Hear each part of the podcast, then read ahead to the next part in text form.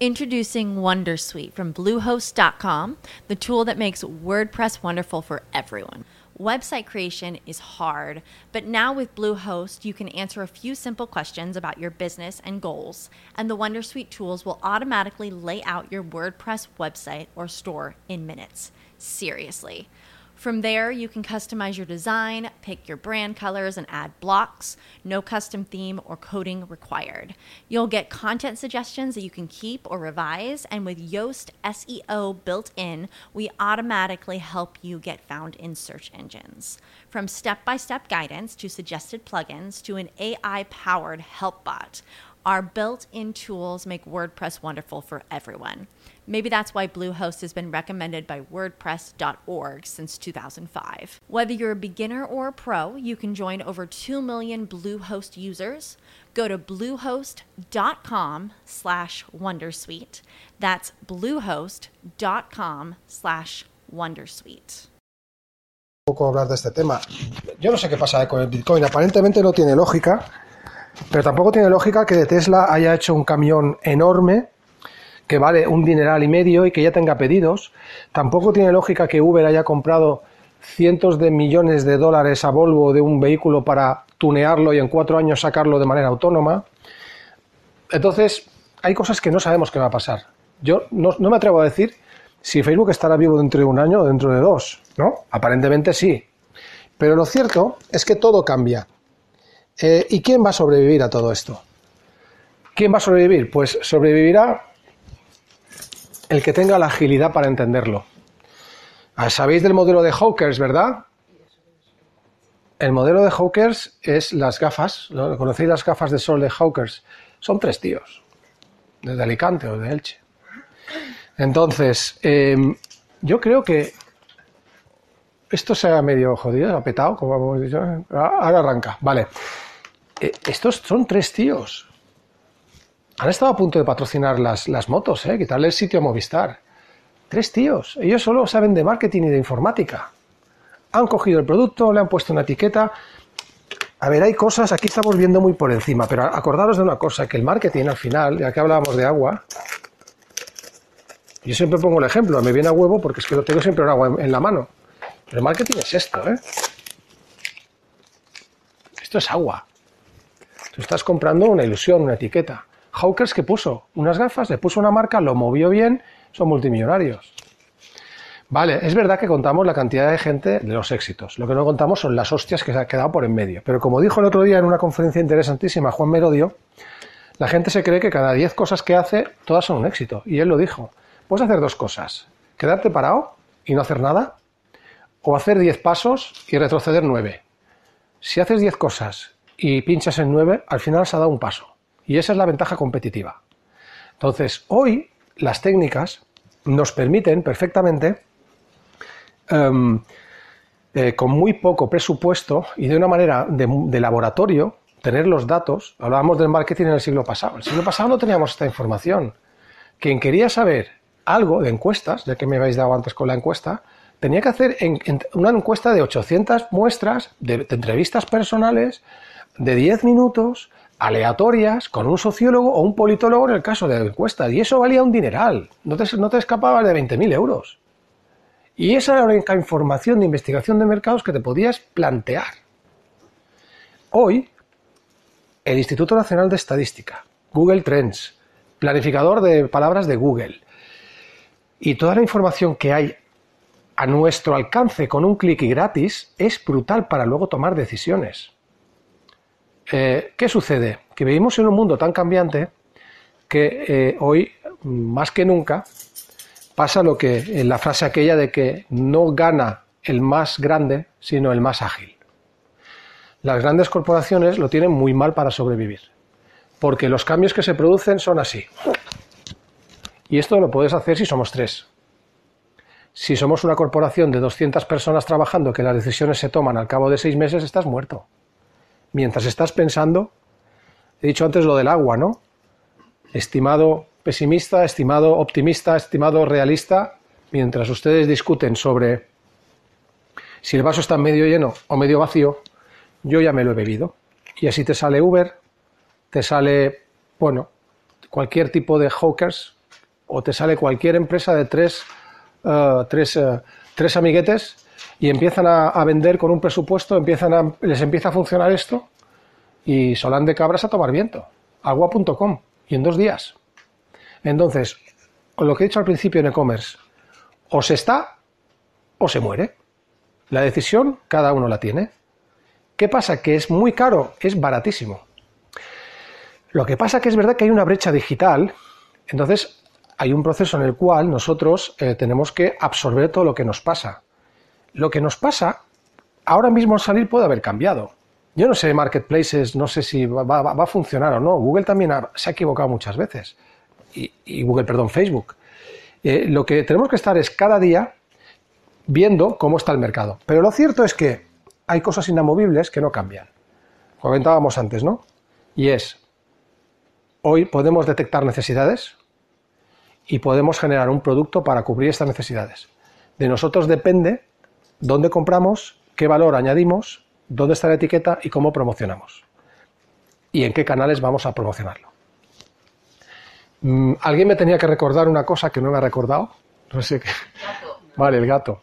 Bien. Hay una chica, porque claro, estamos hablando de e-commerce, pero si yo vendo productos, los infoproductos, también es e-commerce. Hay gente que, que, de verdad que se ha hecho millonaria vendiendo infoproductos. Eh, eh, esta chica simplemente es, famosa porque el tema tiene gracia, pero hay un montón de gente que vive muy bien vendiendo infoproductos, vendiendo su, su conocimiento. Esta chica enseñó a su gato a hacer pipí en el váter. Vale, pues hizo una serie de vídeos que los vende a 20 dólares para que enseñes a tu gato a hacer pipí en el váter. Y se ha forrado. Porque su mercado, su infoproducto, está colgado en un sitio y eso tiene que mover la gente para que se metan dentro. O el caso de Orlando, que es el que yo me he escrito aquí, es una chica que trabajó en Orlando, que tiene, ahora tiene 50 años, trabajó hace 20 años en Orlando, y en, el parque de, de Walt Disney, y ella sabía los trucos, o sea, qué colas eran rápidas, dónde comer más barato, dónde comer mejor, los mejores sitios donde alojarse, bla, bla, bla, bla, bla. Hizo una guía, guía para aprovechar el, el parque de Orlando en Walt Disney. Y vende esa guía. Y se ha hecho de oro. Está vendiendo una simple guía que vale 10 euros, que si tú la ves en vídeos o la ves, no sé cómo, no sé el infoproducto al final si es vídeo o es un PDF. Pero tú vas ahí y esa semana de Orlando disfrutar 25 veces más, porque sabes cuál es el más rápido, cuál es el más lento, qué hay que hacer para comer bien, comer mal, dónde, a qué hora. Es simple, mira qué chorrada, es una persona desde su casa. Bueno, hemos visto el ejemplo antes del primer vídeo, ¿no? De ese, ese chaval que compraba en Walmart y vendía en Amazon el mismo producto y se forró 8 millones de dólares al año. Pues, y ahora tiene una empresa. ¿Qué pasa? ¿Que esto es para toda la vida? No. Antes se producían cambios uno cada 20 años. Yo recuerdo, eh, estuve en dos multinacionales, en las dos un plan de marketing que duraba un año y el año siguiente se repetía. ¿eh? Se cambiaban los datos de, ventas y de compras y los canales, a lo mejor invertimos más aquí y allá, el producto cambiaba un poco, había cierta innovación, pero eso no cambiaba. ¿eh? Había un presupuesto de X millones y X millones eh, se, cambiaban. Hoy, lo dijo en una charla el, CEO de Logitravel, y es cierto, cuando le preguntaron, bueno, ¿y ustedes cuando toman decisiones. Digo, nosotros tomamos decisiones cada minuto. O sea, ahora mismo, igual que Zara, el éxito de Zara es tomar decisiones al minuto. Es un problema de distribución. Zara es el éxito, es debido a eso. Zara no es que tenga sitios en todo el mundo, no. Zara, el modelo de Zara es que ellos saben la necesidad, dónde se produce, cuándo se produce, y son capaces de cubrir esa necesidad en menos de 48 horas en todo el mundo. Pongo el ejemplo de los sombreros. Si Zara sirve cinco sombreros, rojo, verde, amarillo y azul, los sirve en todas partes de todo el mundo, y de repente en Londres el azul se agota en, un minuto, en media hora, esa información, en, en Artesio creo que se llama, el centro de diseño, está implicando que el próximo pedido en menos de 48 horas va a ser de color azul y en sombreros si es posible, con otro diseño. Y en 48 horas, solo en Londres, aplican esa información informática de Big Data y la monetizan, porque han detectado que en Londres es azul. Si en Bangkok es rojo, lo mismo. Eso es una capacidad de proceso brutal. Evidentemente tienen los diseños preparados. Eso también es e-commerce, eso es distribución. El éxito de Zara no pasa ni siquiera por eso. El gran problema de estas grandes superficies de retail que están quebrando en Estados Unidos y están cerrando, los malls, los famosos malls, el gran problema es qué pasará con ese modelo. Porque yo he dicho antes que eh, hay que compensar los dos, el off y el, online. Pero los que aquí estamos, creo que somos mucho más ágiles para poder hacer así, ¿no? Evidentemente, eh, las grandes empresas que he citado antes, cuanto más grandes son, más difíciles moverlas. Y me vais a decir, ah, pues es que a mí me gusta ir a comprar, a mí me gusta ir a comprar a la calle. Muy bien, pero el consumidor final, bueno, he visto las estadísticas que he dado al principio, ¿no? Bueno, quería hablaros simplemente de esto. Hoy vamos a hablar de, técnicas de e-commerce, que son técnicas de marketing al final.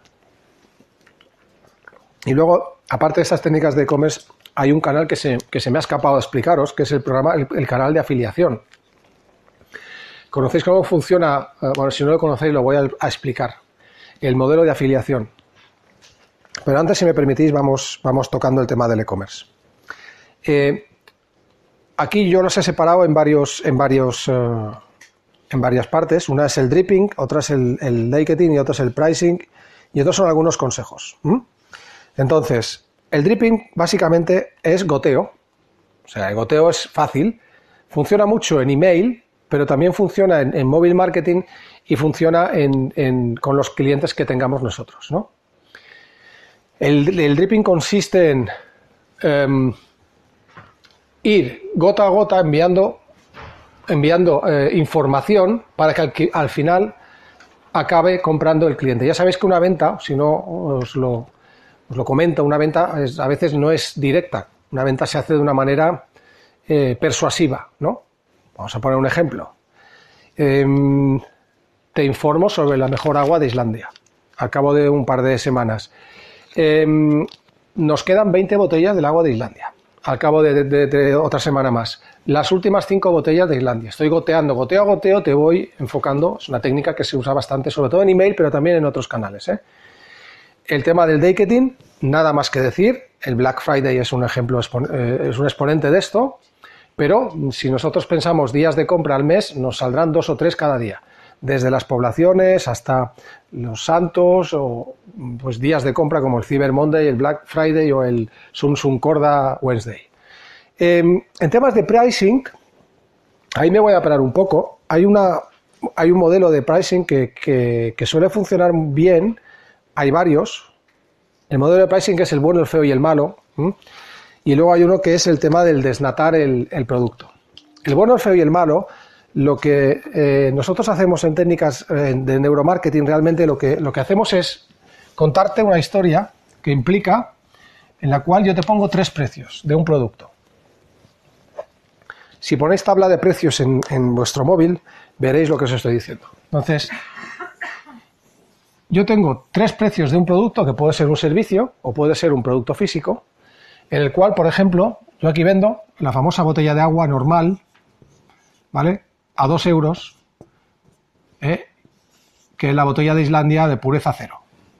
Y aquí pongo una botella de 1,5 euros, que es Solán de cabras normal y corriente. Evidentemente, este es el malo. El malo por precio, no por producto. Este es el bueno. Y vamos al feo. ¿El feo qué es? Botella de agua pura con un abridor con la marca. 5 euros. Visualmente lo que estoy haciendo es llevando a la gente aquí.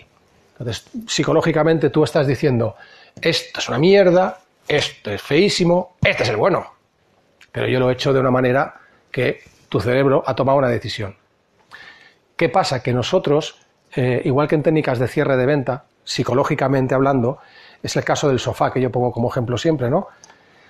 Si venís los dos a comprarme mi tienda de sofás y empezáis a discutir esta butaca, esta otra, y de repente os paráis en un sofá y empezáis a hablar de él, yo os puedo hacer una pregunta para cerrar, y es decir, ¿y qué os gustaría, en rojo o en negro?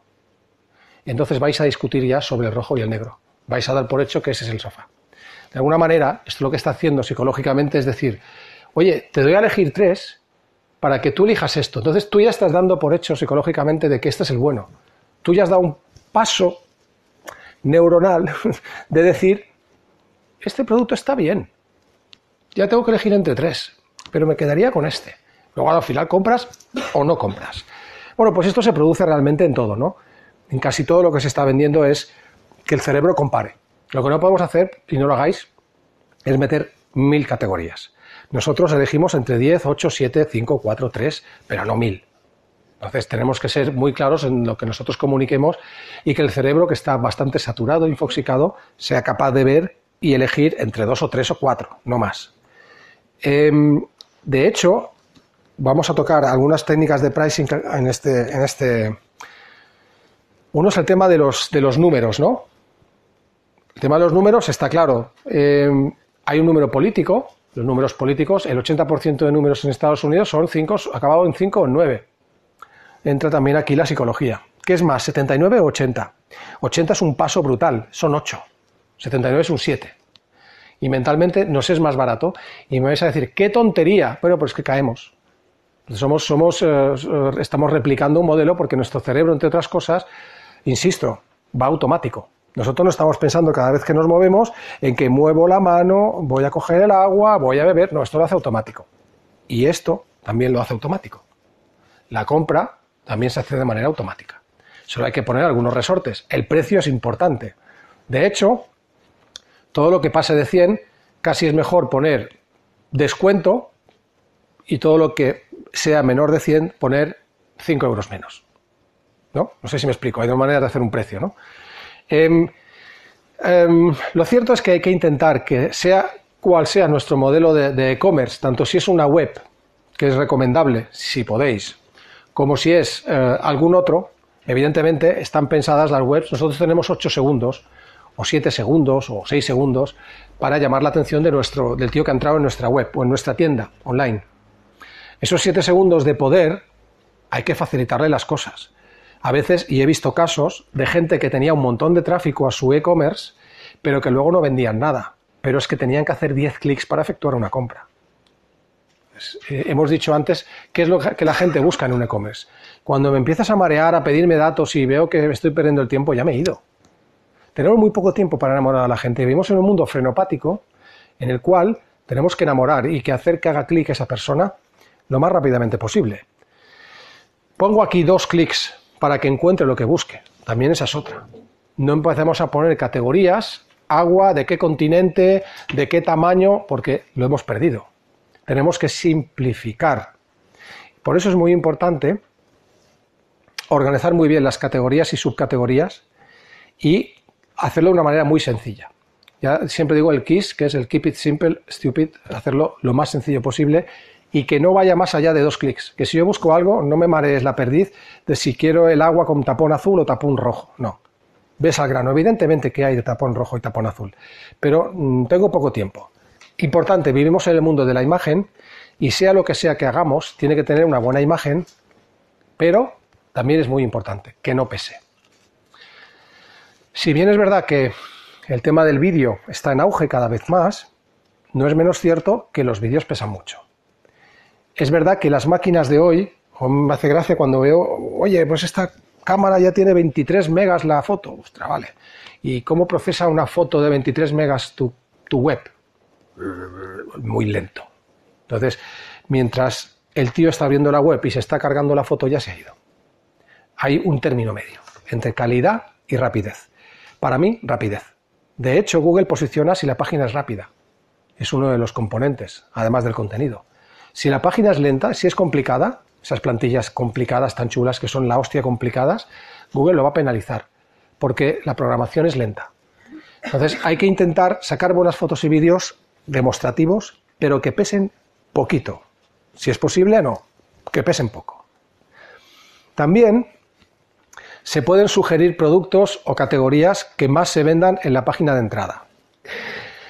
Eh, normalmente en el e-commerce eh, suele, eh, insisto que hoy nos permite los gustos de la gente ofrecer a cada uno lo que pide. Y en el e-commerce normalmente suele pasar que efectivamente em, nosotros podemos em, sugerir productos de la misma categoría. O sea, yo he entrado en, en la web a buscar un reloj de color rojo y abajo que me saldrán relojes de color rojo. Es un tema de simplemente que está en la misma categoría de relojes rojos. ¿no? Eso también pues, funciona mucho. hay que tenerlo en cuenta. Simplemente ofrecer de la misma familia o categoría. Es importante destacar el botón de comprar. O sea, todo lo que podáis, cuanto más, mejor. Los colores más usados en ese botón son el naranja, el rojo y el verde.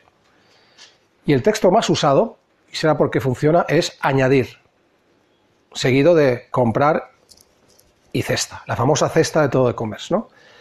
El, botón que hoy es, el más eh, que funciona más en, ese, aunque si tenéis Shopify ya os, lo van eh, poniendo ya de, sí per se, es entre 26 y 100 píxeles de, ancho en el 33% de los casos. Estas son estadísticas de, algunos estudios de diversos e-commerce.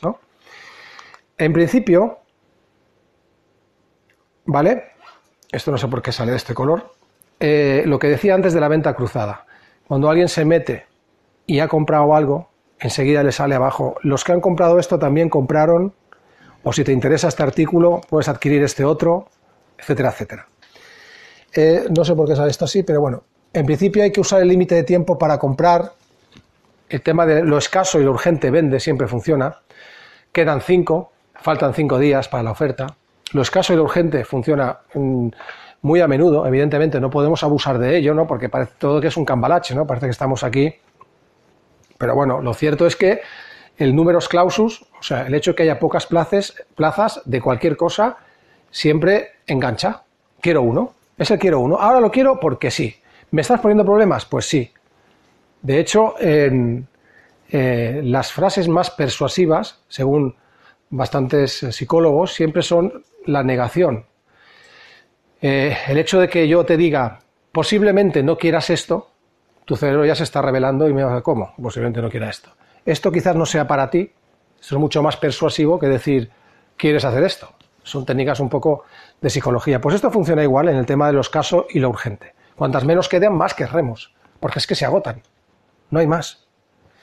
Em, facilitar el login siempre a través de Facebook, Google, las plataformas hoy por hoy y las webs que hagáis a través de WooCommerce o a través de WordPress o de, lo que queráis, tienen que tener en cuenta eso. Como veis, todo esto que estamos hablando no es ni programación ni diseño, o sí, pero es, más marketing, es un poco orientar a eso. Em, hemos dicho que uno de los objetivos siempre que tengamos como e-commerce es captar los datos de nuestro cliente y fidelizarlo. Por eso, si nos queda algo de tiempo, os explicaré un poco el tema del desarrollo del cliente a largo plazo, con el ejemplo de, la larga curva, ¿no?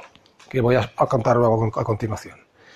Bueno, que los colores eh, afectan en un e-commerce, evidentemente, afectan en un tanto por ciento muy elevado, no me atrevo a decir cuál, y los que más teóricamente mm, atraen pues son el negro, el rojo, el azul, y en principio son los más atrayentes. ¿no? Vamos a pasar a este lado. Tenemos que plantearnos el hecho de que nuestro cliente que ha entrado en nuestro e-commerce o nos ha dado el mail o nos ha dado los datos para comprar algo, es un cliente que puede serlo a lo largo de toda su vida. Yo pongo el ejemplo en, el, offline, cuando le digo a una persona que cuando ve a alguien entrando en su tienda, no tiene que ver esos 30 euros que se va a dejar, tiene que ver que ese señor es posible que vuelva a comprarse un sombrero cada año. Entonces son 30 años por 15 años. Cuando entra por su tienda un cliente, si lo sabe retener o coger la información, no tiene 30 euros, tiene 300. La visión de largo plazo del cliente, de lifetime value, el valor del cliente a largo plazo, es realmente como, orienta un poco a fidelizar al cliente, a cogerle los datos y a seguir desarrollando el cliente. Un tío que entra pidiendo 30 euros, si se va por la puerta y no sabemos quién es, acabamos de perder 270 euros. Esto es en el online, pero también es en el offline. Por eso es imprescindible hacer caso un poco del remarketing. Y aquí esta historia a mí me apasiona por lo brutal. Esto es un grupo de, rock que se llama Nine Inch Nails. Evidentemente en Europa no son conocidos, pero en Estados Unidos ha sido un caso de marketing brutal. Hay un libro que habla sobre él, os invito, creo que es La larga curva. Eh, luego os digo el nombre de, del... Pero bueno, os cuento un poco para que veáis cómo funciona el desarrollo del cliente a largo plazo. Este grupo de rock, Nine Inch Nails, rompió con su manager y lo que se dio cuenta es, bueno, vamos a pasar de las discográficas. Muy bien, con dos muy machotes ellos, dijeron fuera discográficas. Evidentemente tenían un experto en marketing con ellos y lo que dijeron es, bueno, en este eje voy a poner lo que es el, el valor de compra en euros, bueno, en dólares concretamente, pero vamos a ponerlo en euros para que nos entendamos. Y en este eje, el eh, número de fans, ¿no? O de leads. Hemos dicho que antes un lead es un dato de un cliente. Vamos a poner una arroba para entendernos. Una arroba. Vamos a comer arrobas hoy. Bueno, ¿qué dijeron ellos? Bueno, mi, este grupo de rock, el Nine Inch Nails, tiene un tipo de música indie, no sé qué. Entonces, bueno, vamos a hacer una campaña en la cual regalamos 12 canciones, o sea, todo el álbum, a todos los amantes de Estados Unidos de la música indie y de, concretamente, que sigan a este grupo. Nine Inch Nails. Yo supongo que debieron identificar grupos parecidos, eh, yo qué sé, cualquier grupo que me digáis indie, no lo sé ahora mismo, y debieron decirle a Facebook, oye, me haces llegar, por favor, esta campaña que yo regalo este disco a, los amantes de los grupos A, B, C, D, E, F, G y a los amantes de la música indie de las principales ciudades de Estados Unidos. Bien, hasta ahí bien. Como veis, hablamos de un presupuesto en dinero, ¿eh? Pero bueno. Entonces, claro, ¿es un contenido relevante regalar un disco entero de un grupo medio pensionista? Sí, si es gratis. Los números, cogérmelos con pinzas porque no recuerdo, pero consiguieron un millón de leads, un millón de arrobas, porque claro, para descargarte el disco tienes que darme una arroba donde enviarte un mail. Gratis, ¿eh? Ahora, si os digo a vosotros si me vais a regalar vuestro producto hoy, ¿lo haríais? ¿Qué ha hecho Google con Gmail? ¿Qué hace Dropbox y luego pagas? Todos son modelos freemium. De entrada, gratis, lo pruebas y luego si te gusta, te voy desarrollando hasta el final de tus días porque te voy dando valor. ¿Vale? Pero de entrada, ellos cogieron un millón de emails. El siguiente paso, y voy así desarrollando el cliente, fue, oye, es que hay dos videoclips y una canción más por un dólar. Aquí rompían la famosa barrera de poner la visa. Claro, ahora ya tengo un millón de emails. Si envío mail a un millón de emails, me abren 300.000, 30%, en este caso era más. ¿Cuántos acabaron clicando y pagando un dólar y poniendo la visa? Era un tema psicológico, no era por el dólar. Pero 300.000 acabaron comprando por un solo dólar. ¡Qué tontería! ¿Cuántos de vosotros me regalaríais vuestro producto por un dólar? Porque tenéis la visión todos de aquí te pillo, aquí te mato. No tenéis la visión de llegar a los 300, ¿verdad? 300 dólares. No la tenéis. No tiene por qué ser así. Pero fijaros que ellos fueron desarrollando el cliente hasta llegar al pack premium, que vamos a poner un número de 300 colgados, compraron por valor de 300 dólares. Solo con lo que sacaron aquí era lo que les daba su, su solo, solo esto era lo que les daba su, su compañía discográfica. En este pack premium que fueron desarrollando, incluía pues toda la discografía, una foto, una foto, una entrada para el backstage, un yo qué sé qué incluía, pues un póster, pues un paquete completo para los más fans. Ellos desarrollaron el cliente y dijeron, hay clientes que son amigos, otros que son aférrimos y otros que son a muerte. Hay que descubrir quiénes son quiénes. Pues eso se trata de ir desgranándolo, ¿no? Pero es que además tuvieron una gran base de datos con la que desarrollaron más el producto. Si yo tengo una base de datos de un millón, cogérmelo con pinzas, ¿eh? a lo mejor eran 300.000, pero tengo una base de datos de un millón de personas, que sé que unos están en Boston, otros están en Nueva York, otros están en Florida, que puedo desarrollar un tour a lo largo de todo un año en cada ciudad. Y ese tour solamente es para 200 personas, números clausus, escaso. Y yo lo que hago es automáticamente decir, oye, tengo 200 plazas para los 50.000 tíos que están en Boston. ¿Quién quiere esta entrada? Los early adopters, que esto es importante, los primeros en comprar tienen un 20% de descuento, pero a partir del 1 de diciembre, estamos en finales de noviembre, a partir del 1 de diciembre la entrada es el 100%. ¿eh? ¿Me seguís un poco la historia? así tenían vendidas las entradas de todos los conciertos en todo Estados Unidos, pues un año o dos antes. Entonces, claro, tener una entrada para ir a ver estos zarrapastrosos, tener una entrada de estos, era algo escasísimo el valor de esto que es alto. Si te regalan las entradas, y creedme que sé lo que digo, porque he estado en un club de primera división y sé lo que supone regalar la entrada, no es regalar dinero, es hacer bajar el valor de, ir a ver ese equipo. Regalar esto es tirar el dinero. Darle valor es subir el valor. Entonces, si antes hubieras dicho, oye, te invito a ver a los Nine Inch Nails, hubiera dicho, la mierda, ¿no? Ahora te digo, oye, que quedan dos entradas y valen 100 euros. Ostras, quiero uno.